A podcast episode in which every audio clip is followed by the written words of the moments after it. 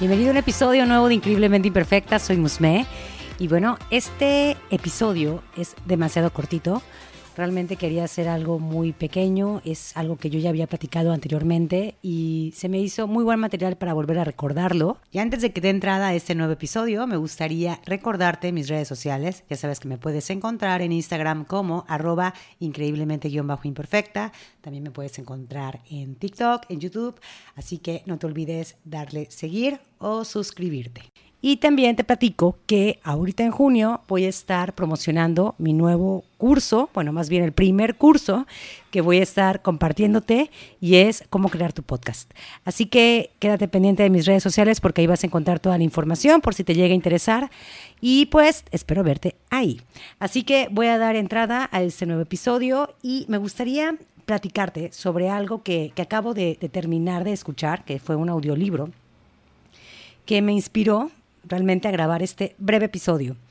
El audiolibro lo vas a encontrar en Vic, no sé si has escuchado esa aplicación, es una app donde vas a encontrar puros audiolibros, te lo recomiendo muchísimo. Y bueno, ahí vas a encontrar este audiolibro del que te estoy hablando, que se llama La vida no es rosa, por la autora Caro Saracho. Es un libro súper sencillo y directo, en donde te habla sobre lo que ya sabemos, pero muchas veces no aplicamos. Nadie te va a querer más de lo que tú te quieres a ti misma. Y es que cuántas de nosotras hemos estado en relaciones en las que esperamos que el novio o el esposo cambie, que sea como nosotras queremos. Y eso la verdad está de la patada. Desde un principio tuvimos que elegir y decidir qué tipo de relaciones queríamos en base a nuestra forma de amarnos a nosotras mismas. ¿O qué tal que tú eres la que cambia con tal de llamar la atención y ser la pareja especial de ese alguien? Honestamente tengo muchas historias, tanto personales como de amistades, en donde ha habido situaciones similares o parecidas. La decepción amorosa es triste, muy, muy triste. Sin embargo, nada que un tiempo a solas con una misma no pueda ayudar a superarlo.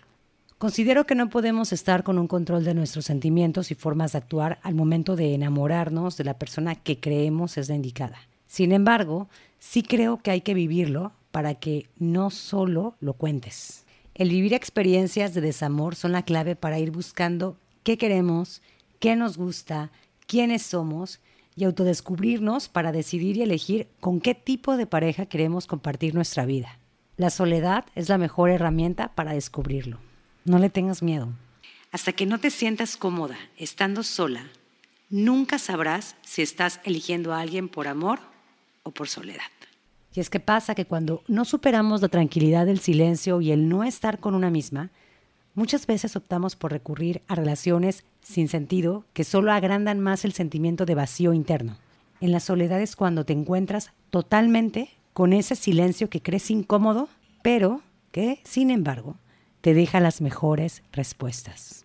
Te recomiendo ampliamente este audiolibro si es que estás pasando por una situación en donde estás recogiendo tu corazón que se rompió en mil pedazos o si quieres compartir o reafirmar tus ideas acerca de la mejor relación de tu vida, o sea, la tuya. Y voy a aprovechar para cerrar este muy breve episodio con un texto que copié literal de una de mis películas favoritas que si ya me sigues desde hace tiempo sabrás que soy súper fan y siempre la recomiendo y es la de A él no le gustas tanto. Que si no la has visto, no sé qué esperas. Te va a dejar muchas enseñanzas y una perspectiva muy, muy diferente, tal vez, a cómo se vive el amor y cómo se vive la soledad. Así que aquí te va y nos vemos pronto en el siguiente episodio. A veces nos concentramos tanto en el final feliz que no aprendemos a interpretar las señales, a diferenciar entre los que nos quieren y los que no, entre los que se van a quedar y los que se van a ir. Y quizá el final feliz no incluye un tipo maravilloso. Quizá el final feliz eres tú, sola recogiendo los pedazos y volviendo a empezar, liberándote para encontrar algo mejor en el futuro.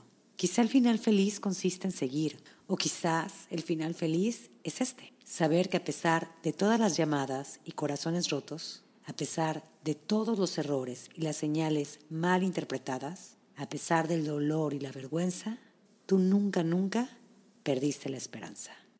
Muchísimas gracias por llegar hasta aquí. Si te gustó este episodio y deseas apoyarme, te invito a que te suscribas, a que lo compartas en tus historias o compartirlo a quien creas que pueda servirle e interesarle.